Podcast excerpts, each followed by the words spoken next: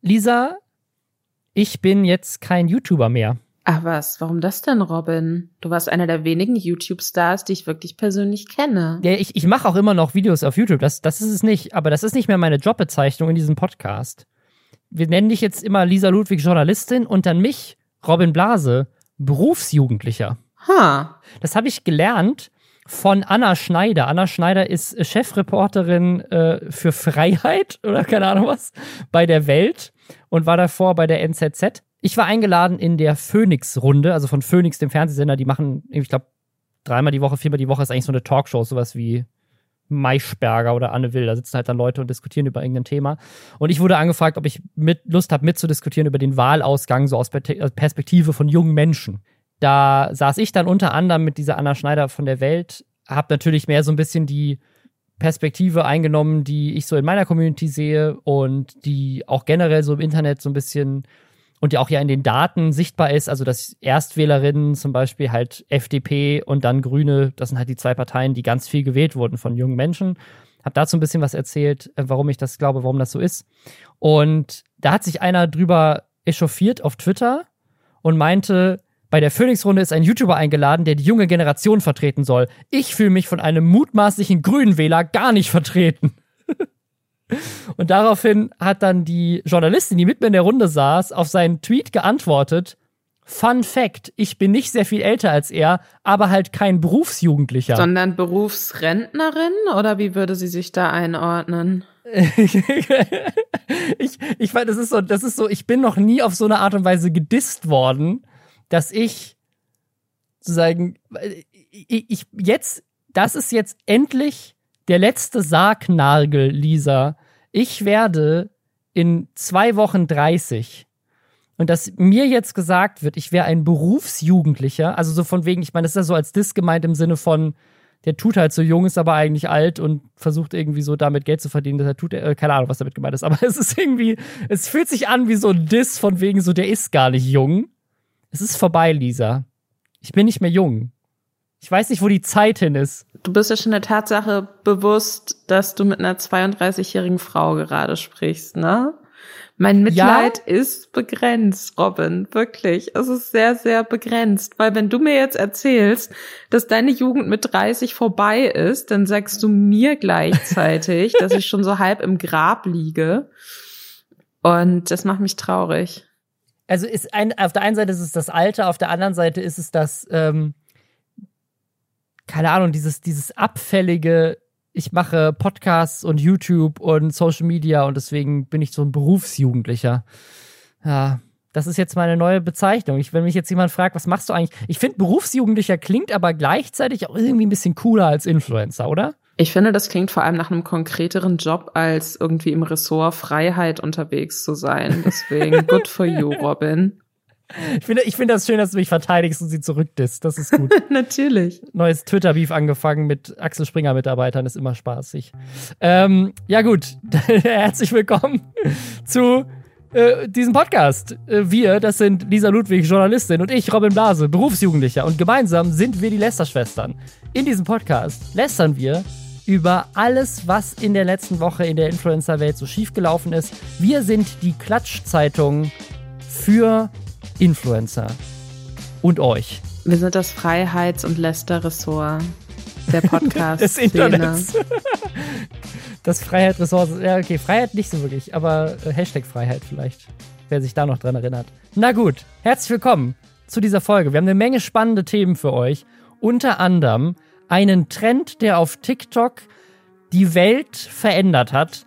Weil nämlich, also es ist eigentlich ist es einfach skurril. Ich glaube, die Welt hat von etwas erfahren, was es wohl offensichtlich in einer Sparte der USA gibt, was niemand wusste, und das ist jetzt bekannt durch TikTok, nämlich sogenanntes Soaking und Jump Humping.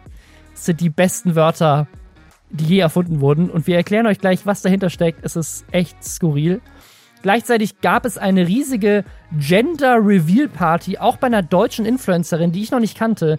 Die haben ein Flugzeug gemietet. Jetzt ist dieser Trend Gender Reveal Party auch in Deutschland richtig angekommen. Die haben ein Flugzeug gemietet, damit dieses Flugzeug blaue oder rosa Chemtrails in den Himmel pustet, um damit zu erkennen, was für ein Geschlecht ihr Kind haben wird. Außerdem gab es ein super virales Video von einer Frau, die digitale Kleidung angezogen hat für eine Woche. Mega faszinierendes Thema. Ein riesiger TikToker steht unter dem Verdacht, 20.000 Dollar geklaut zu haben von einer obdachlosen Frau. Und YouTube hat die Kanäle von Russia Today gesperrt. Das und mehr jetzt nach der Werbung. Lisa, hast du irgendwas, für das du Werbung machen möchtest? Oh Gott. Ich würde gerne Werbung für die Vier-Tage-Woche machen. Liebe Politik, bitte, keine fünf Arbeitstage mehr. Wir sind alle müde und werden nicht jünger. Vier-Tage-Woche jetzt. Hashtag die, Werbung für mich. Die, die heutige Folge Lästerschwester wird euch präsentiert von der Vier-Tage-Woche. Das würde das Leben besser machen. Freiheit!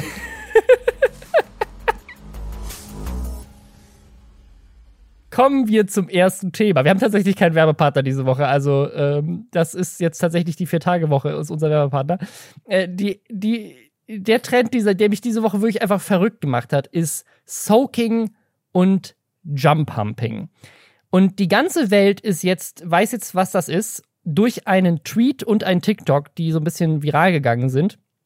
In diesem TikTok-Video sieht man eine Frau auf einem Bett hüpfen und neben ihr liegt eine weitere Frau und angeblich ein weiterer Mann unter dieser Bettdecke, so verdeckt, dass man aber so ein bisschen die beiden nicht wirklich sehen kann. Und der Text, der da drauf zu sehen ist, während sie auf diesem Bett hüpft, ist When your bestie is called to soak in a BYU dorm and you have to jump pump for her. Also wenn deine beste Freundin eingeladen wurde, um zu soaken und dann musst du dazu kommen, um für sie zu jump pumpen. Und das hat natürlich eine Menge Fragen aufgeworfen. Was ist Soaking? Was ist Jump Pumping? Was passiert da? Warum hüpft diese Frau neben einem Pärchen, die im Bett liegen, aufeinander unter einer Bettdecke? Das ist wohl echt. Also, das scheint es wirklich zu geben in der mormonischen Community in den USA. Nämlich angeblich gibt es mormonische Teenager, die keinen Sex natürlich vor der Ehe haben dürfen. Das ist äh, super strikt konservativ religiös. Und das aber, wenn man den Penis einführt und sich dann nicht bewegt, dass es dann kein Sex ist. Und das ist sogenanntes Soaking. No joke, angeblich gibt es das wirklich, dass Leute das machen. Und dann ist Jump-Pumping, wenn jemand daneben auf dem Bett hoch und runter hüpft, damit du dich beim Soaking trotzdem bewegst und du halt dadurch trotzdem sexuell stimuliert wirst in dem Moment. Aber du sündigst nicht vor Gott, weil du es ja nicht selber machst, sondern dein designated Jump Pumper. Lisa, ist, ist das vielleicht die Lösung für das Thema aus der letzten Woche? Sexuelle Frustration. Ähm, nee, weil ich ja keine Mormonin bin und es mir ja nicht an. Das Problem ist ja nicht, dass mir jemand fehlt, der neben mir auf dem Bett auf und ab springt. Ach so, okay. Mir fehlt der andere Part quasi. Das ist mein Problem. Aber da will ich jetzt auch nicht äh, zu sehr ins Detail gehen. Äh, dafür brauchen wir wieder mehr Werbepartner. Huhu. Äh, Spaß. Weil wahrscheinlich haben wir diese Woche einfach keine, weil sie gesagt haben, Leute, bei Soaking und Jump Pumping sind wir raus. Ich glaube auch. Ich glaube auch. Ähm, die Sache ist, ich habe das auch äh, zum ersten Mal in diesem Tweet gesehen und war fassungslos. Und während ich äh, ganz fassungslos innerlich die Hände über dem Kopf zusammengeschlagen habe, haben meine Hände währenddessen ganz schnell bei Google Soaking Mormons eingetippt, weil ich natürlich alles darüber erfahren wollte. Und ähm, es hat sich herausgestellt, das gibt's schon relativ lange und das ist auch schon relativ lange bekannt. Ja. Also ich habe auch so einen Artikel gefunden, wo so ein Typ halt erzählt hat, dass er sehr, sehr lange mit einer Mormonin ähm, liiert war, so auf dem College. Also die haben halt äh, so Heavy Petting bis kurz vor Sex immer gehabt und sie hatte aber immer gesagt, so nee, sie ist gläubig und hier, sie darf nicht in Sünde leben, wobei es natürlich auch, ähm, keine Ahnung, so ein bisschen, ne, Quatsch ist, Sex an Penetration festzumachen. Ich glaube, das ist ein Zitat jetzt aus äh, der sehr guten Netflix-Serie Sex Education. Ähm, Virginity is a construct. Also quasi so diese Erzählung von man man hat nur Sex, wenn man penetriert wird und dann verliert man seine Jungfräulichkeit und äh, keine Ahnung, dann hasst einen Gott. Das ist halt alles kompletter Bullshit. Der hatte auf dieser Typ eben äh, hatte halt erzählt, dass seine Freundin dann irgendwann auch mit dieser Soaking-Sache um die Ecke kam. Er sich halt auch die ganze Zeit dachte, das ist halt totaler Quatsch. Und äh, es gibt einen sehr, sehr guten Comic, wo das Thema auch aufgegriffen wird, wo halt so ein gezeichnetes Pärchen so im Bett liegt und dann steht halt darüber, irgendwie wird halt so Soaking erklärt und dann so, und äh, das funktioniert und Gott findet nicht heraus, dass diese Leute Sex haben, weil er ein T-Rex ist und seine Sicht elementar mit äh, Bewegung in Verbindung hängt. Das heißt, wenn sich jemand nicht bewegt, dann kann er es nicht sehen. Und das ist halt wirklich irgendwie so dieses, ich meine, man kennt das ja so ein bisschen. Ähm, auch ne, nicht nur von den Mormonen, sondern auch von anderen äh, sehr konservativen religiösen äh, Kreisen, dass die Leute einerseits sagen, nee, es ist total wichtig, dass ich mich an diese ausgedachten Regeln halte und gleichzeitig dann aber nach so Loopholes suchen, wie sie das quasi da doch so ein bisschen umgehen können. Und dieses ähm, Jump-Humping, das wiederum scheint tatsächlich ein bisschen neuerer Trend zu sein. Wie awkward ist das bitte? Also machen das wirklich Leute, gehen wirklich Leute sagen so, hey, kannst du bitte heute mal für uns ein bisschen Jump-Humpen?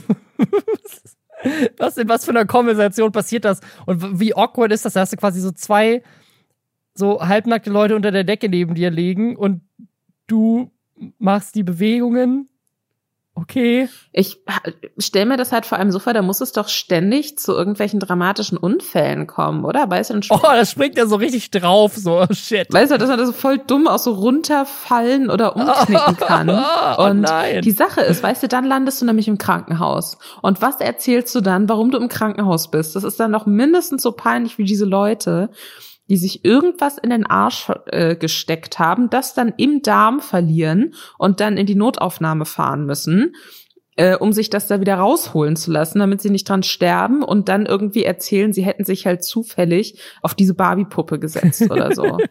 Das ist doch auch, also es ist ein Meme, aber ja, da gibt's auch Leute so Urban Legend, echte Ärzte erzählen solche Geschichtensachen auch. Äh, genauso stelle ich mir das vor. Ich glaube, es ist sehr gefährlich.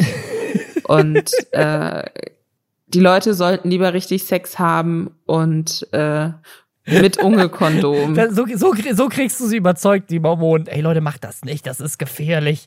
Ja, okay, dann. das ist peinlich im Krankenhaus. Aber was, was ich mir halt die ganze Zeit vorstelle, ist so diese, diese interne Überzeugungsarbeit, die junge Menschen da, also oh, ich meine, ich verstehe es, ich verstehe es so sehr. Ich habe ja auch in Arkansas gelebt, wo Leute auch dachten, weil sie, das war da nicht Mormonen, aber das war einfach erzkonservativ äh, evangelisch, dass die halt einfach so so, wir müssen mit 18 alle heiraten. Die waren alle so früh verheiratet, weil die alle so sexuell frustriert waren, aber wussten, sie müssen verheiratet sein, um Sex zu haben. So, das war einfach so, und dann sind natürlich ganz viele von diesen Ehen auseinandergegangen, aber du darfst dich auch nicht scheiden lassen. Also sind sie alle mega frustriert jetzt heute. Also es ist richtig traurig auch. Also mir tun die richtig leid. Aber gleichzeitig habe ich halt die ganze Zeit so das Gefühl, oh Gott, was geht in denen innerlich vor, dass die sich überzeugen, ja, Gott hat bestimmt gemeint, nur die Bewegung ist das Problem. Und denken die so, die, die kommen dann irgendwann so in den Himmel, so. Und dann stehen sie da so an den Pearly Gates und dann kommt irgendwie so Gott und sagt so, Leute, was, was war das da? Was habt ihr denn da gemacht? Und die so, ja, wir haben ja nicht wirklich Sex gehabt, das war nur Soaking mit Jump Pumping und dann Gott so, ja, Mist, das habe ich nicht so genau in die Bibel reingeschrieben. Da habt ihr mich aber richtig rangekriegt. Da, da habe ich nicht drüber nachgedacht. Ja, dann, dann kommt rein, Leute.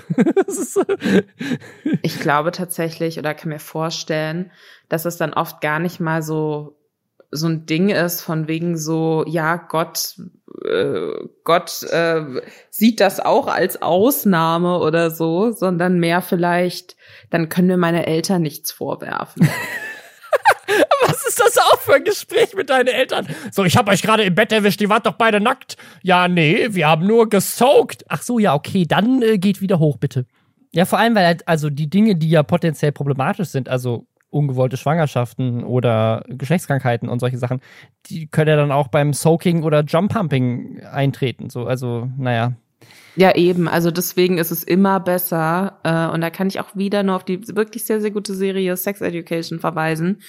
Es ist immer besser, sicher und aufgeklärt ja. Sex zu haben und generell auch zu wissen, was man da tut, als in so super verschämt dumme Entscheidungen zu treffen, ohne zu wissen, was da eigentlich alles mit dranhängt. Und äh, ich glaube, wir, das, das bringt uns jetzt aber auch so ein bisschen mit Sex und wer weiß, Schwangerschaft und so zum nächsten Thema. Aber eine Sache möchte ich vorher noch einwerfen, bevor wir zum nächsten Thema gehen. Es muss noch eine vierte Person im Raum gewesen sein, weil irgendjemand hat dieses TikTok ja auch aufgenommen. Also ich habe jetzt auch nochmal nachgeguckt, BYU ist tatsächlich eine, eine Utah University. Ich habe so ein bisschen das Gefühl, dass das tatsächlich mehr so ein Meme war. Also dass da, dass sie nicht wirklich gejumppumpt hat und jemand das gefilmt hat, sondern dass das mehr so ein Gag war, um quasi für TikTok so das Thema viral gehen zu lassen. So, ha, guck mal, Jump-Pumping. Wie gesagt, ich habe das sehr intensiv gegoogelt. Ähm, es gibt wohl auch Leute, die davon schon gehört haben. Ähm, ich weiß nicht, ob da wirklich jemand so ultimativ nah an denen dran auf dem Bett rumspringt oder ob sich da jemand vielleicht mit dem Rücken zu denen auf die Bettkante setzt und dann halt so ein bisschen auf und ab wubbelt oder so. Das sind wahre Freundschaften. Das sind, das sind wahre Freunde. Wenn jemand für dich Jump humpt. Das sind die Freundschaften, die ich gerne hätte. Es ist so oder so einfach ein, äh, ein sehr bizarre Geschichte, die einmal mehr zeigt, dass so super konservativer Umgang mit Sex einfach Bullshit ist. Was ich so lustig finde, weil es halt, wir es halt nur wissen über Twitter und TikTok, aber das eigentlich ein Ding ist, was schon seit Jahren besprochen wird, auch im Internet schon besprochen wird, aber TikTok hat es wieder ausgekramt. Sehr spannend.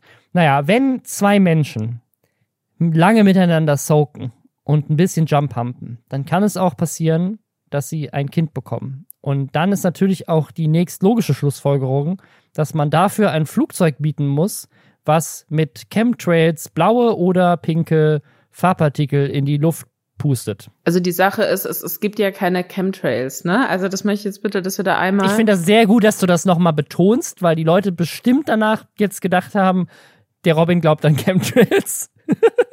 Ich weiß gar nicht, was ist das denn, was, was normalerweise so, es gibt ja öfters mal, dass da so, keine Ahnung, Crop, Crop Dusting. Vielleicht ist es so, so Sprühnebel oder sowas? Ja, also wie Flugzeuge, die halt, es gibt's ja immer wieder auch so auf Airshows, weißt du, so wie die so, oder, keine Ahnung, das, das sind drei Flugzeuge fliegen über irgendwas drüber und haben irgendwie schwarz-rot-gold Staub da hinten rauskommt und dann hast du halt so die Deutschlandfahne, boah, cool oder so, oder Ne, sowas gibt es ja auch irgendwie. Ne? Ich glaube, in Deutschland macht das keiner, aber in Frankreich oder so gibt es das bestimmt. Hm. Das ist so irgendwie so, wow, das Militär und jetzt hier, hu, haben wir so Nebel in die Luft geschossen. Oder so bei Airshows, wo Flugzeug so ein Herz oder keine Ahnung, was halt so mit, mit was Rauchähnlichem in die Luft. Ich denke mal, es ist Wasserdampf oder so, ne? Farbiger Wasserdampf. Aber es, es wirkt nicht wie etwas, was nicht unbedingt gut für die Umwelt ist, würde ich jetzt mal schätzen. Also es sind keine Chemtrails. die Regierung regiert, die, die wollen uns doch nur kontrollieren mit dem blauen Babywasserdampf, mit dem sie uns gezeigt haben, dass es ein Junge oder ein Mädchen wird. Ich glaube, es ist, es ist was, wahrscheinlich was Ungefährliches, aber vielleicht auch jetzt gerade, ist trotzdem vielleicht irgendwie Farbpartikel oder so. Ich glaube nicht, dass, ich meine, es ist am Ende des Tages, es ist auch ein Flugzeug, was durch die Luft fliegt dafür. Ist wahrscheinlich nicht so gut für die Umwelt. Auf jeden Fall ist es gut für die Klicks, denn es gibt eine deutsche YouTuberin, die heißt Anna IX. Ich kannte sie nicht. Sie hat 135.000 Abos. Und der Grund, warum wir über sie sprechen, ist, dass sie ein Baby bekommt, zusammen mit ihrem Mann. Der Mann heißt Sven. Und die haben halt, das ist kein Gag, die haben wirklich ein Flugzeug gemietet, so ein Propeller-Show-Fliege-Flugzeug, was dann über ihren Garten drüber geflogen ist um dann entweder blau oder rosa Partikel rauszuschießen, damit sie dann von unten anhand des fliegenden Flugzeugs sehen, ob ihr Kind ein Junge oder ein Mädchen wird. Ich fand das Video auch total, äh, also insofern interessant, dass es halt so unfassbar trist ist. Also ja. ähm, ihr müsst euch vorstellen, es ist halt ein Vlog irgendwie und alle sind ganz aufgeregt, oh, Baby Reveal und dann stehen die halt so mit bisschen Freunden und Familie, sieht zumindest so aus, in ihrem sehr akkuraten, sehr, ja, weiß ich nicht, auch so ein bisschen langweiligen Garten und ähm, haben erst die Augen so verbunden und warten dann die ganze Zeit, oh, wann können wir hochgucken, wann können wir hochgucken. Und dann äh, dürfen sie irgendwann was sehen, sehen dann erst das Flugzeug nicht, sehen es dann doch und starren dann sehr lange auf dieses Flugzeug, das dann natürlich auch von der Kamera eingefangen wird. Und man sieht nichts. man sieht gar nichts. Es kommt einfach nichts hinten raus oder es ist einfach das Licht oder keine Ahnung, die Farbpartikel nicht gut genug reingeladen, keine Ahnung. Ich verstehe auch nicht, wie kannst du denn professionell YouTube machen und nicht auf die Idee kommen, eine GoPro an dem Flugzeug festzumachen, damit du dann hinten das aus der Luft siehst, wie hinten das pinke Zeug rausfliegt. Das wäre doch so viel geiler gewesen. Ja, ich glaube jetzt nicht, dass man, ähm, wenn man sowas bucht oder was auch immer, dass man da dann vorher noch Dinge an diesem Flugzeug zusätzlich anbringen kann. Ich weiß ja nicht, ob das irgendwie die Aerodynamik. Also glaubst du, dass es wirklich so ein Service ist, so von wegen so Baby Reveal Flugzeug? Buchen Sie uns in ganz Deutschland für nur 1000 Euro. Bestimmt. Also ich meine, man kann doch auch, ähm, es gibt auch in fünf Milliarden Filmen, auch in deutschen Filmen, dass ähm, Flugzeuge so Banderolen mit so Text und da steht dann Ich liebe dich oder so drauf hinter sich herziehen und dass man das buchen kann, bin ich mir relativ sicher, dass es das gibt. Oh, ich habe es jetzt, ich habe es gerade gegoogelt. Das ist tatsächlich, du kannst hier bei so einer Pyrotechnikfirma kannst du Gender Reveal kaufen. Hier auf awpyrotechnik.de erleben Sie gemeinsam mit Ihrer Freunde, Freunden und Beka äh, Familie, Freunde und Bekannten einen exklusiven originalsten Gender Reveal Partys. An den Tragflächen eines Fliegers wird der entsprechend farbige Rauch montiert und in Absprache mit dem Piloten wird dieser gezündet. Wahrscheinlich haben die das da gekauft. Du hast recht, es gibt tatsächlich die Gender Reveal Flugzeugstaffel, die du kaufen kannst. Bei AW Pyrotechnik dass es auch schon so Dinge ist, dass es in Deutschland Firmen gibt, die das anbieten, weil Gender Reveal schon hier so angekommen ist. Wahrscheinlich konntest du das vorher auch schon farbig machen für, keine Ahnung, irgendwie lokale Fußballspiele oder so. Und dann haben sie sich gedacht, ja, wenn wir die Farben eh schon haben, dann sagen wir noch, ah, hier, äh, Gender Reveal. Das machen doch Influencer und, äh, weiß ich nicht, Berufsjugendliche. Und ähm, und dann haben sie das einfach so ein bisschen umgebrandet. Ähm, was ich tatsächlich interessant finde, und das ist eine Frage, die ich habe und die ist für mich auch noch nicht beantwortet nach Gucken dieses Videos. Also ähm, wir haben ja schon gesagt, dieses Flugzeug fliegt da lang. Man sieht halt wirklich nicht so richtig. Es ist halt auch sehr bewölkt. Vielleicht hat es damit auch zu tun. Ja, ja. Und oder der Rauch ist nicht gezündet worden oder keine Ahnung was. Nachdem dann halt sehr lange gefühlt, mehrere Sekunden zumindest, absolut gar nichts passiert, kommt dann gefühlt von sehr nah über dem Kameraausschnitt so, so roter Staub runter. Und dann so, ah, jetzt geht's doch, ein Mädchen und so. Und ich finde, das sieht aber eher aus, als hätte eine der anwesenden Personen einfach so ein Kübel mit so rotem Glitzerstaub oder so rotem, was auch immer, unmittelbar über dem Pärchen ausgeleert, damit irgendetwas noch in diesem Vlog passiert. Und das finde ich ein bisschen witzig. Ich sage nicht, dass es so ist, aber für einen Moment sieht's halt so aus. Aber auch, weil ich mir nicht vorstellen kann, dass so ein farbiger Rauch so dick Kilometer oder zumindest mehrere hundert Meter unter dem ähm, unter dem Flugzeug so am Boden ankommt. Nee, ich glaube, das hat, das hat, das ist, das ist nicht vom Flugzeug. Das hat einfach, der, der ich glaube, die zünden da auch so, so Kerzen, auf denen dann das rauskommt. Also die, ich glaube, die, die Familie war halt eingeweiht, was für ein Geschlecht das ist. Und hat es dann den beiden Eltern sozusagen, nachdem es mit dem Flugzeug nicht funktioniert ist, hatten die halt noch so Backup. Party-Sachen, mit denen sie dann auch, auch äh, lila, pink machen konnten oder sowas. Es ist einfach richtig skurril, weil bei diesen Gender Reveal Partys ja jetzt so viel schon passiert ist. Ne? In den USA sind ja ganze Waldbrände ausgelöst worden, weil irgendwelche Leute irgendwelche Bomben gezündet haben, die ähm, halt dann entweder mit blau oder pink gefüllt waren. Also, dass das jetzt auch in Deutschland ankommt und auch von deutschen Influencerinnen jetzt schon so gemacht wird für Content und so, ich finde das einfach problematisch. Total. Also ich meine, wir hatten das Thema ja auch schon des Öfteren im Podcast und führt auch immer zu großen Diskussionen und es gibt natürlich viele Leute, die sagen, ja, aber Menschen freuen sich halt so und wollen das für sich zelebrieren und vielleicht ja gerade auch mit dem ersten Kind. Und das ist natürlich richtig und jeder sollte das für sich so zelebrieren, wie er oder sie will aber ähm, aber nicht, nicht, mit einem Flugzeug. Ja, nicht mit irgendwas, was gegebenenfalls einfach unfassbar schief laufen kann und dann einen halben US-Bundesstaat abfackelt zum Beispiel. ähm, deswegen ich ich finde es es gibt bestimmt auch ganz ganz ähm, nette Ideen ohne Feuer. Vielleicht ja was mit Wasser oder so. Ja, oder einfach halt ein Luftballon oder sowas, keine Ahnung. Eine Pinata, wo dann pinke oder blaue Süßigkeiten drin sind. Irgendwas, was ein bisschen weniger crazy ist wie ein Flugzeug, was über dir blaue Chemtrails oder pinke Chemtrails. Es ist übrigens ein Mädchen. Sie haben ein Mädchen bekommen, Spoiler. Ähm, herzlichen Glückwunsch auch an die beiden. Also ist ja toll. Neues Kind, wunderschön. Sie freuen sich sehr, dass es ein Mädchen ist. Aber gleichzeitig, was ich bei diesen Gender Review Partys auch immer so ein bisschen problematisch finde, ist, dass man auch ganz oft diese Momente hat, wo einer von den beiden Eltern dann traurig ist. Das ist nicht das, so da ich, ich wollte aber einen Sohn haben.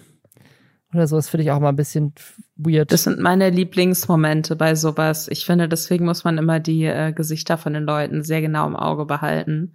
Ja. Ähm, ne, war, ich, ich glaube, es gibt kein oder wenige Personen, ich kenne zumindest keine einzige, die ähm, dann, wenn auch gerade wenn das Kind da war, sich dachte, nee, ich bin jetzt immer noch, eigentlich wollte ich das andere Geschlecht oder ich wollte kein Mädchen oder was auch immer. Also schlussendlich ist es ja dann auch irgendwie egal.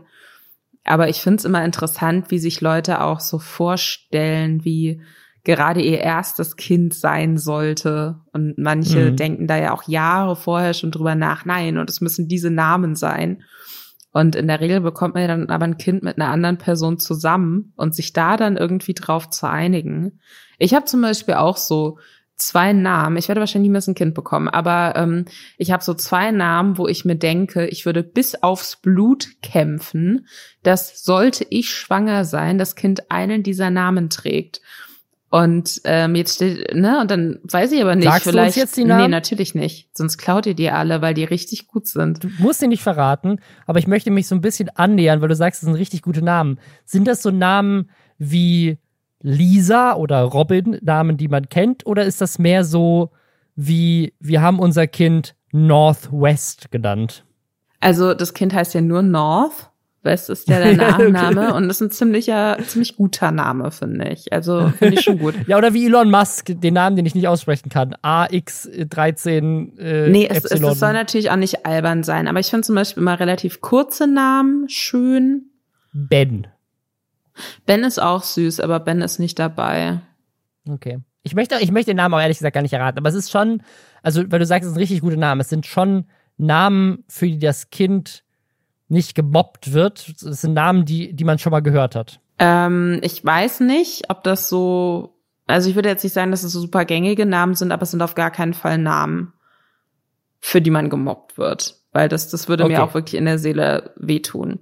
Aber die Sache ist, ne, man steckt ja nicht drin. Was, wenn ich, was, wenn ich die Liebe meines Lebens kennenlerne und, mhm. und der ist dann so, ja, also mein Sohn, das wird ein Corbinian oder so, ne? Und dann so nichts gegen Corbinian, ganz Corb zauberhafter Corbinian, Name. Es tut mir richtig leid, wenn jetzt jemand diesen Podcast hört und Corbinian heißt. Nein, aber weißt du, du hast jetzt einfach angefangen zu lachen Gutschein und für eine vier -Tage -Woche hast mich, hast mich quasi nicht ausreden lassen, weil ich habe ja eben schon angefangen zu sagen, Corbinian ist ein ganz zauberhafter Name. Ja, ja, ja. Aber der ja, ist nicht ja, ja. unter meinen beiden Namen, auf die ich mich äh, mit mir selbst festgelegt habe. Und, ähm, und das stelle ich mir dann schon schwierig vor. Wie war das denn bei dir und deiner Freundin, Robin? Es war super einfach. Also wir haben tatsächlich, äh, Emily war der erste Name, den wir beide gesagt haben. Ich glaube, ich habe ihn gesagt und sie meinte, ja, findet sie super. Und damit, damit hatten wir Emily sofort festgelegt als Mädchenname. Und dann haben, dann, wir wussten noch nicht, ob es ein Mädchen oder ein Junge wird. Und dann haben wir ähm, drüber gesprochen, wie ein Junge Name wäre. Und da war, da waren wir uns dann weniger einig. Und ähm, die beiden Namen, die wir als Ende, als Favoriten hatten für einen Junge, waren Ben und Oscar. Mhm. Ja, finde ich auch süß. Keine Ahnung, bei den Jungs war ganz oft so, ich hatte halt ganz, ich kannte halt ganz viele Leute, die so heißen. Also bei den Namen, die Claudia, meine Freundin, ganz toll fand, waren ganz oft so Jungnamen, wo ich dachte so, nee, da kenne ich einen, der ist ein Vollidiot, weißt du? so. Und dann denkst du, nee, da würde ich immer dran denken. Ich immer dran denken, so, nee, da kannte ich mal einen, der war blöd. Weißt du denn, wie deine Eltern dich genannt hätten, wenn du kein Junge geworden wärst? Nee, das weiß ich tatsächlich nicht. Aber ich weiß, warum ich Robin heiße. Soll ich das äh, verraten? Ja. Weil meine Eltern den Robin Hood-Film mit Kevin Costner im Kino gesehen haben. Und in dem Robin Hood-Film gibt es wohl eine Stelle, wo irgendwie eine laute Kanone geschossen wird oder sowas. Und das war wohl sehr laut und währenddessen habe ich im Bauch gekickt und deswegen haben meine Eltern dann entschieden, sie nennen mich Robin. Also, aber wahrscheinlich war es so 50-50 zwischen Robin und Kevin, oder? ich hoffe nicht. Tut mir leid, alle Kevins da draußen. Aber ich glaube nicht. Wenn ich ein ähm, Junge geworden wäre, dann mhm. hätten meine Eltern mich Philipp genannt. Ah. Okay. Was, was ein okayer Name ist. Ja, finde ich auch. Wie gut, dass sie so Namen raten und alle, die den Podcast gerade hören, denken so, ich fühle mich so. Was ist falsch mit meinem Namen? Was ich als Kind immer total, also es war so ein bisschen crazy, aber ähm, ich wollte als Kind aus irgendeinem Grund unbedingt Nina heißen. Und das ist natürlich ein total schöner mhm. Name.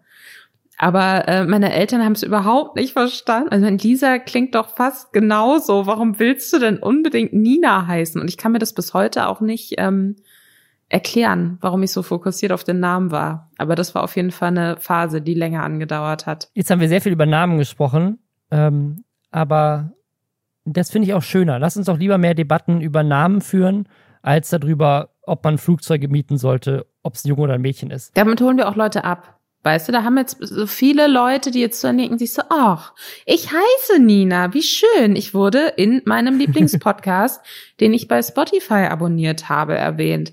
Und das ist doch schön. ah, wie findest du den Namen Saphia? Finde ich auch sehr schön. Finde ich sehr schön. Safia ist nämlich eine YouTuberin, die heißt Safia Neigard und die hat neun Millionen Abonnentinnen. Ich kannte die tatsächlich nicht. Echt nicht? Neun Millionen. Ja, ich äh, gucke regelmäßig Sachen von der, weil die immer so ganz verrückte Dinge so ausprobiert. Die hat zum Beispiel mal irgendwie so alle ihre Lippenstifte zusammengeschmolzen, wenn ich mich noch richtig erinnere, und daraus so einen neuen Lippenstift dann erstellt. Die macht echt immer aufwendige Sachen. Also das ist so ein bisschen, ich glaube, ich würde es fast ähm, stellenweise fast vergleichen, so ein bisschen wie das, was äh, The Changeman in Deutschland macht, ne? Der sich dann auch so ein Thema nimmt. Mhm und dann so über mehrere Wochen hinweg ja, was ja. ausprobiert und das dann auch ganz schön inszeniert. Also die kann ich echt empfehlen. Aber hier sind so ein paar Sachen, die würde ich voll gerne mal von Josef sehen. Na, hier, Josef, Shoutout an dich. Mach mal I got styled by an Amazon Personal Shopper. Oder ich habe alle Bath Bombs vom Lush zusammengemixt. Das ist doch mal ein gutes Selbstexperiment. Das möchte ich gerne mal auch in Deutschland sehen. also ich würde Josef gerne in I wore five toe high heels for a week. Also High Heels, die aber so äh, Zehenschuhe sind auch. ja, Challenge ist raus. äh, melde dich bei uns. ja, auf jeden Fall. Jetzt hat, äh, jetzt hat Safia was Neues gemacht und das fand ich mega faszinierend. Das ist jetzt auch schon für ihre Verhältnisse jetzt nicht unbedingt viral, aber es hat schon zwei Millionen Views jetzt nach fünf Tagen, ähm, bei neun Millionen Abos, aber äh, relativ normal. Äh, und zwar hat die digitale Kleidung für eine Woche angezogen. Und das fand ich so weird, dass es das schon gibt und dass, es, dass das existiert. Und das passt so ein bisschen in dieses NFT-Thema rein. Aber bevor ihr jetzt abschaltet, weil ihr sagt, nervt mich nicht schon wieder mit NFTs, was ich verstehen kann, es ist tatsächlich, es ist tatsächlich sehr viel simpler und dadurch auch so ein bisschen dümmer. Ich finde nicht, dass es dümmer geht als NFTs und der Hype darum, aber das habe ich schon mehrfach gesagt. okay, du hast recht. Es ist es ist, äh, es ist ähnlich dumm, aber auf eine lustigere Art und Weise, finde ich, als NFTs. Weil NFTs ist so abstrakt, so in der Blockchain, irgendwas, bla bla bla. Und hier geht es tatsächlich darum, das hat coole Elemente und deswegen würde ich gerne drüber lästern, weil es, ich finde, es hat, es ist cool, aber gleichzeitig auch dumm. Und zwar du kaufst digitale Kleidung, also Kleidung, die auch tatsächlich von Designern oder Designerinnen aufwendig designt wurde. Und da muss man auch sagen, da sind noch ein paar Sachen dabei, die sind ziemlich cool. So, die sind cool gemacht. Und du kaufst die aber halt digital. Und jetzt würde man natürlich beim NFT sagen, ja, dann gehört die die und du kannst sie irgendwie weiterverkaufen. Aber das ist hier nicht der Fall. Was du tatsächlich kaufst, ist, dass jemand von dieser Firma, DressX heißen die, ein Bild von dir nimmt, das du da auch hochladen musst beim Kaufprozess und dann die Kleidung an dich ran photoshoppt. Und dann kriegst du ein Bild, was du dann auf Instagram posten kannst mit deinem neuen geilen digitalen Outfit. Also du, du nimmst quasi ein Foto von dir, wo du einfach normale Kleidung anhast, lädst das hoch und zählst dann. Jetzt könnt ihr mal kurz, ich gebe euch mal kurz eine Sekunde, mal, drückt mal kurz auf Pause bei dem Podcast, denkt mal kurz so fünf Sekunden drüber nach wie viel könnte das kosten und schalte dann wieder ein. Und zwar kostet das teilweise 40, 60, teilweise auch mehr Dollar. 100 Dollar, wenn das irgendwelche exklusiven Designer sind. Du zahlst 100 Dollar dafür, dass jemand dir ein digitales Kleid an deinen Körper photoshoppt damit du es dann auf Instagram posten kannst. Ich finde das so geil. Das ist für mich Endlevel Internet-Parallelwelt und das macht so viel Sinn. Weil das ist ja irgendwie, ja. ne, man kann jetzt das natürlich so ein bisschen, weiß ich nicht, äh, feuilletonistisch, äh, psychologisch angehen, so von wegen, ja, und äh, wir sind alle nur Schein und Sein hier auf Instagram und man wird angelogen und nichts ist echt. Ähm, aber die Realität ist, dass das ähm, eine komplett folgerichtige Weiterentwicklung ist irgendwie, ne? Dass du quasi sagst, so es geht um Inszenierung und so wie du dir ähm, bewusst, keine Ahnung, eine coole Wand aussuchst, vor der du dich hinstellst und was machst oder wie du dann auch überlegst, wie bearbeite ich das Foto, äh, kannst du natürlich auch so ganz unique, besondere Sachen machen mit Klamotten. Und wenn das digitale Klamotten sind, dann ähm, passen die dir zum einen immer, was, was für mich ein wichtiger Punkt ist. Ähm, und zum anderen ähm, sorgst du halt gerade bei Dingen, die so außergewöhnlich sind, dass du die eh nur für einen Shoot tragen würdest. Die werden nicht durch die halbe Welt gesch äh, geschippt, die werden nicht in irgendwelchen fragwürdigen ähm, Fabriken unter menschenunwürdigen Bedingungen hergestellt.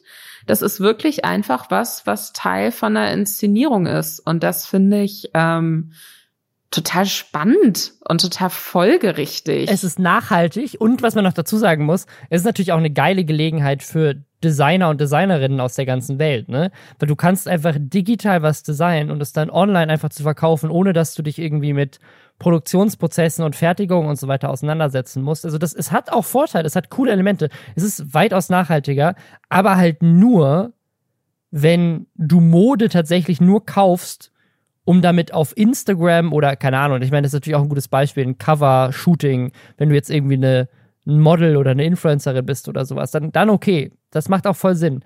Aber so der normale Mensch, so ich, ich kaufe mir Kleidung, weil ich nicht nackt draußen rumlaufen möchte und nicht für Instagram. Ja, weil das nicht deine Art von Content ist. Aber du bist ja genauso ein Mensch, der im Internet stattfindet. Aber ich würde mir, ich würde, glaube ich, trotzdem nie auf die Idee kommen. Vielleicht jetzt, weil ich mich gerade damit auseinandersetze. Aber würde ich auf die Idee kommen zu sagen so, hey, ich muss mal wieder ein gutes Instagram-Posting machen. Ich kaufe mir mal schnell für 40 Euro einen digitalen Pulli, auf dem eine Rakete drauf ist was ich hier tatsächlich kaufen könnte für 40 Dollar. Das ist ein echtes, echtes Produkt, was ich mir gerade angucke.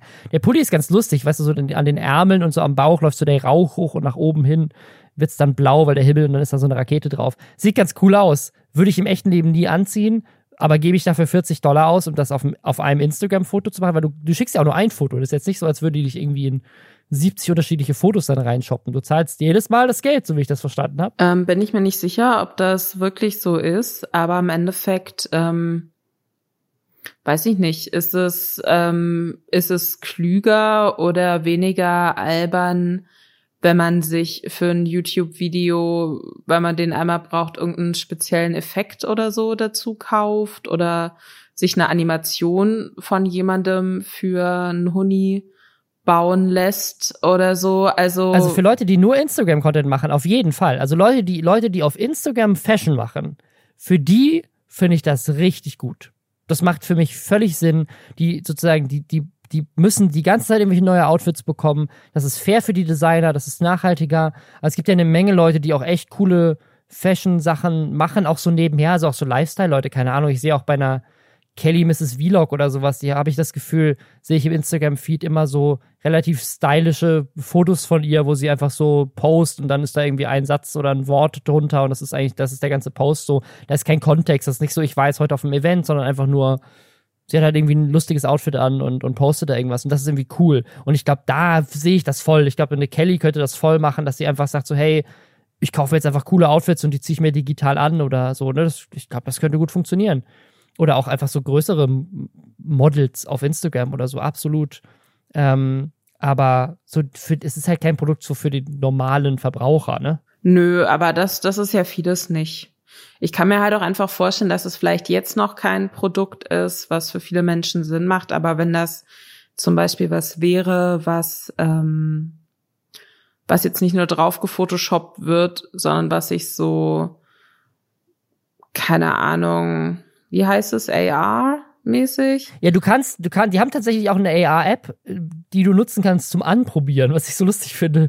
Also du kannst mit der App tatsächlich äh, die Kleidung auch anprobieren. Genau, und wenn du dann, und wenn du sowas hättest, was halt irgendwie verlässlich funktioniert, und dann kannst du damit auch Videos drehen oder du kannst irgendwie, wenn du, das klingt jetzt sehr nach, Leute in den 90ern denken sich das Internet im Jahr 2020 aus, mäßig, aber wenn man halt überlegt, dass man vielleicht an einen Punkt kommt, wo man ähm, eine Form von ähm, ja digitaler Kommunikation hat, wo man ähm, nicht im selben Raum ist und sich doch gegenüberstehen kann, durch welche Technik auch immer, durch Hologramm, wie was auch immer, ähm, dann äh, könnte sowas natürlich auch eine Rolle spielen. Statt Hintergründen bei Microsoft Teams und, und Zoom hast du dann in Zukunft einfach deine digitale Kleidung an und bist aber in Wirklichkeit in Boxershorts gerade äh, in deinem Wohnzimmer, aber dein Chef sieht dich in dem das, das, also ich, ich sehe auch Potenzial. Ich, mich irritiert tatsächlich der Preis, aber es kostet natürlich auch viel Geld, so eine Technologie zu entwickeln und irgendwelche Designer dafür zu bezahlen und so.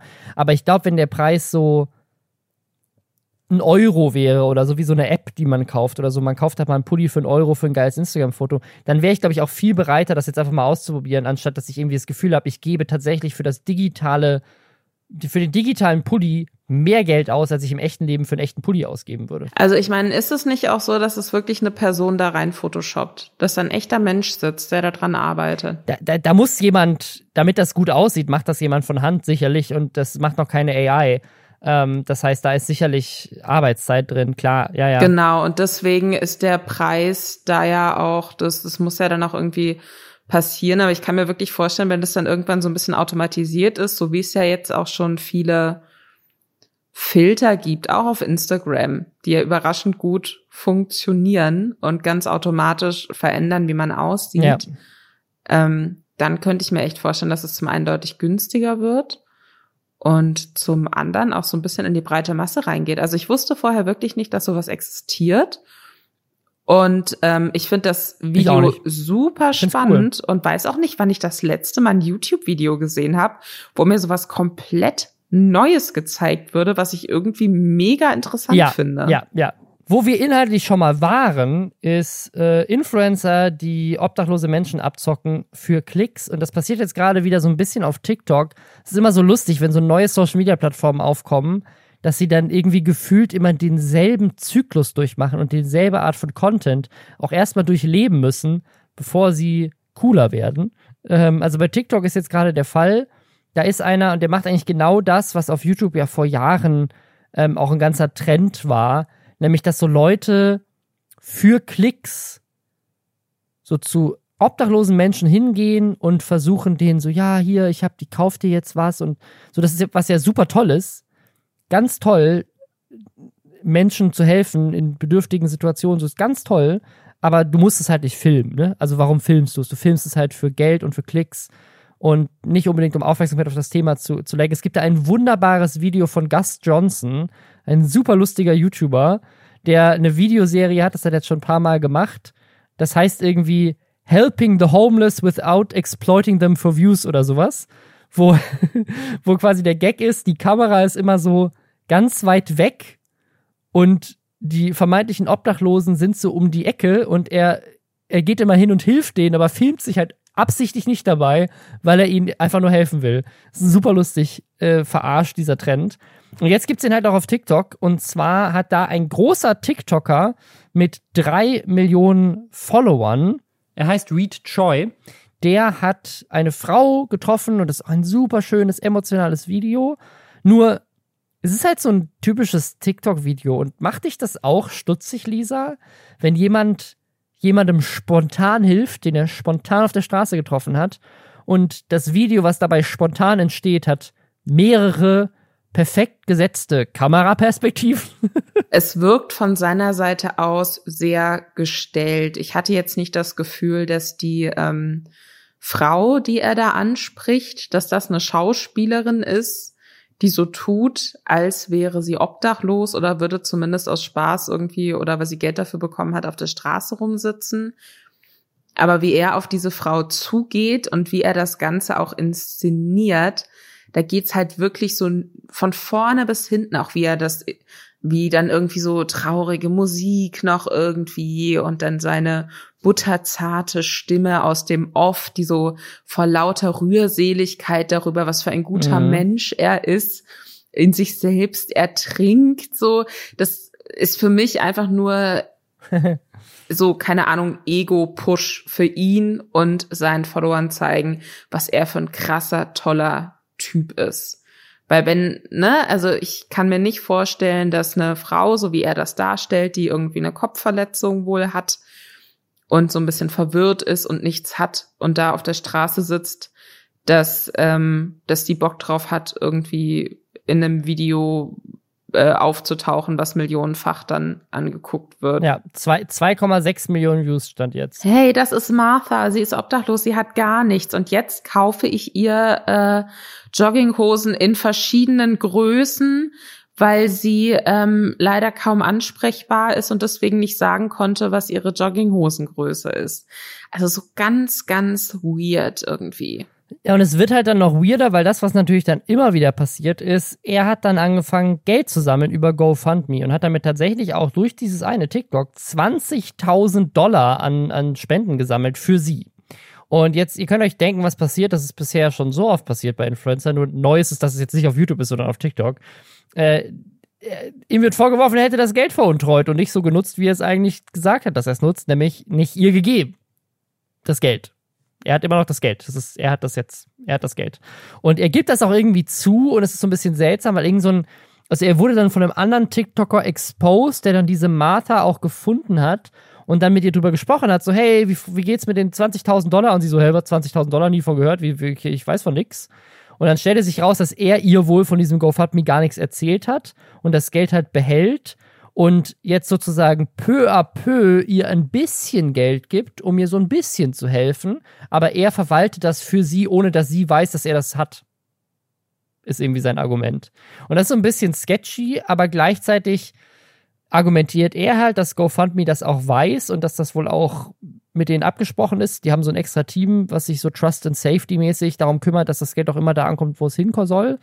Und das, also sein Ansatz war wohl, wenn ihr das Geld ihr auf einmal gibt, dann zu sagen, kann es halt sein, dass das Geld, keine Ahnung, gestohlen wird, ihr was passiert, sie ist alles auf den Kopf haut, keine Ahnung was. Und deswegen hat er halt gesagt, er hilft ihr lieber so peu à peu, damit sie irgendwie eine Wohnung finden kann und. Aber weißt du, ich finde das so, ich, ich glaube noch nicht mal, dass er ein böser Mensch ist oder so, ne? Ich glaube, dass er das für, für Klicks ausnutzt, auf jeden Fall. Ja, genau. Ähm, ich, ich glaube, er will ihr schon irgendwie helfen. Aber wie er sich da über sie stellt, und das ist ja nichtsdestotrotz eine erwachsene Frau, und wie er sie zum Kind macht. Ja. Und sie in eine Abhängigkeit bringt, von der sie aber gar nichts weiß und gleichzeitig aber der ganzen Welt erzählt, wie abhängig sie jetzt von ihm ist und dass er ja jetzt ihr Leben besser macht, ohne ihr Einvernehmen.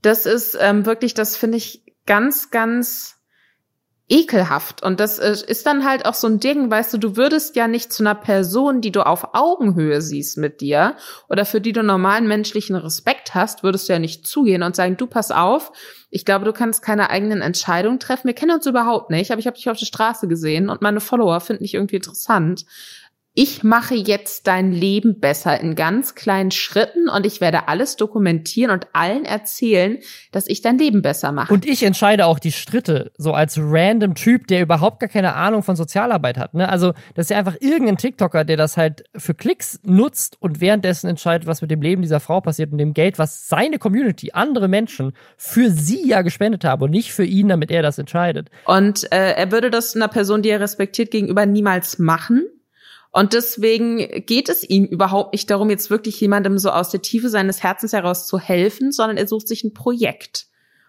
Und das finde ich eklig, weil das ist eine erwachsene Frau und der das verdient, dass man sie als das sieht und als das respektiert, was sie ist und nicht zu so einem hilflosen Kind macht und sich so paternalistisch über sie stellt. Er könnte das Geld halt auch einfach irgendeinem Sozialarbeiter geben oder vielleicht hat sie auch noch Familienmitglieder, wahrscheinlich nicht, das ist ja auch okay, das so, dann ist das halt keine Option, aber äh, oder halt auch irgendwie einer Charity, die sich halt dann darum kümmert, weil da irgendwie Leute arbeiten, die sich halt damit auskennen, wie man vielleicht obdachlosen Menschen wieder zurückhilft in eine Wohnungssituation, in irgendwie ein geregeltes Leben und so weiter. Da gibt's ja sicherlich Leute, die das echt gut können und nicht einfach ein random Influencer, der das halt mal für das virale Video der Woche gerade nutzt. Also man kann einfach nur hoffen, dass dadurch, dass es jetzt auch durch TikTok und durch diese anderen TikToker, die da doch Aufmerksamkeit gelenkt haben, dass am Ende das Geld halt bei Jahren kommt. Und, und sie, das, also ich hoffe einfach nur, dass sie am Ende davon profitiert und nicht er. Das wäre cool. Ich hoffe, dass er sie endlich aus der Öffentlichkeit raushält. Weil wenn das so viele Leute sehen das und dann vielleicht sowieso. auch rekonstruieren, ah, okay, wo sitzt sie denn ja jetzt immer rum? Dann kannst du aber wissen, dass total viele Leute glauben, wenn sie einfach die arme Frau belästigen und in der Nähe der armen Frau die ganze Zeit am Start sind, dann treffen sie irgendwann ganz bestimmt auch ihren Lieblings-TikToker und ähm, das hat die jetzt nun wirklich nicht verdient. Wer stattdessen etwas richtig verdient hat, nämlich gesperrt zu werden, ist Russia Today. Russia Today, wenn ihr das nicht wisst, ist äh, russisches Staatsfernsehen, äh, Propagandakanal, den es unter anderem auf YouTube gibt, aber auch äh, auf ganz vielen anderen Kanälen. Und YouTube hat jetzt Russia Today gesperrt. Die hatten zu dem Stand Standpunkt der Sperre 600.000 Abos. Das war, glaube ich, ein ziemlich großer Desinformationskanal äh, in, in Deutschland. Äh, unter anderem auch Thema gewesen, ich glaube, so bei Kui Bono, toller Podcast zu Ken Jebsen. Also Russia Today ist einfach äh, stark in der rechten und Schwurbelszene verankertes äh, Ding, halt kofinanziert von, von Russland, so als ähm, ausländisches Desinformations- ähm, Dingsbums. Und jetzt hat äh, YouTube die gesperrt, weil sie Desinformationen verbreitet haben zu Corona, zu Covid. Und das Lustige an dieser Geschichte ist, ist nicht, dass sie deswegen gesperrt wurden, sondern dass sie am Ende aus dem gleichen Grund gesperrt wurden wie Mimi. Mimi haben wir jetzt schon ein paar Mal drüber gesprochen. Mimi wurde ja gesperrt, weil er Videos auf einem Zweitkanal hochgeladen hat, während er gesperrt wurde wegen Mobbing. Das war der Vorwurf, glaube ich, damals. Und jetzt ist Russia Today gesperrt worden, weil sie haben einen neuen Kanal irgendwie aufgemacht oder sie hatten schon einen anderen Kanal, der fehlende Part. Und dann haben sie da weiter Content hochgeladen. Und das ist ihnen jetzt zum Verhängnis geworden, dass sie deswegen jetzt permanent geblockt wurden von YouTube. Und da stellt sich jetzt die Frage, ne? wir hatten das ja bei Mimi mit seinem Anwalt, der auch so ein bisschen mit Boris Reitschuster zu tun hat und so weiter. Und da hat äh, Mimi ja auch vor Gericht gegen YouTube gewonnen mit dieser Zweitkanalsperre. Ich bin mal gespannt, ob das permanent bleibt. Also ob, ob Russia Today jetzt tatsächlich offline bleibt oder ob da jetzt das gleiche passiert wie mit Mimi, wo sie die wieder zurückholen, was blöd wäre, weil es ist eine gute Sache, dass Russia Today nicht mehr auf YouTube sein darf, würde ich sagen. Was ich ähm, tatsächlich am interessantesten finde an dem Thema ist, dass das russische Außenministerium schon hat verlauten lassen, dass äh, sie glauben, dass die deutschen Behörden da involviert sind, weil es geht nicht um sämtliche Russia Today Kanäle, sondern halt um den deutschen Kanal. Und ähm, die sehen das als einen beispiellosen Akt der Medienaggression und äh, behalten sich jetzt vor, auch so Vergeltungsmaßnahmen gegen deutsche Medien in Russland einzuleiten.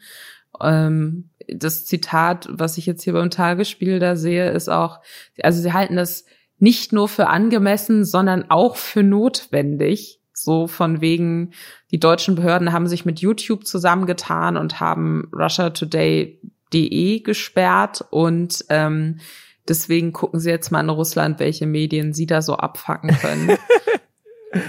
Man kennt es, dass das amerikanische Unternehmen YouTube, was immer regelmäßig mit der Bundesregierung unter einer Decke steckt, um Russia Today in Deutschland zu sperren. Das ist ja, es ist sehr plausibel alles.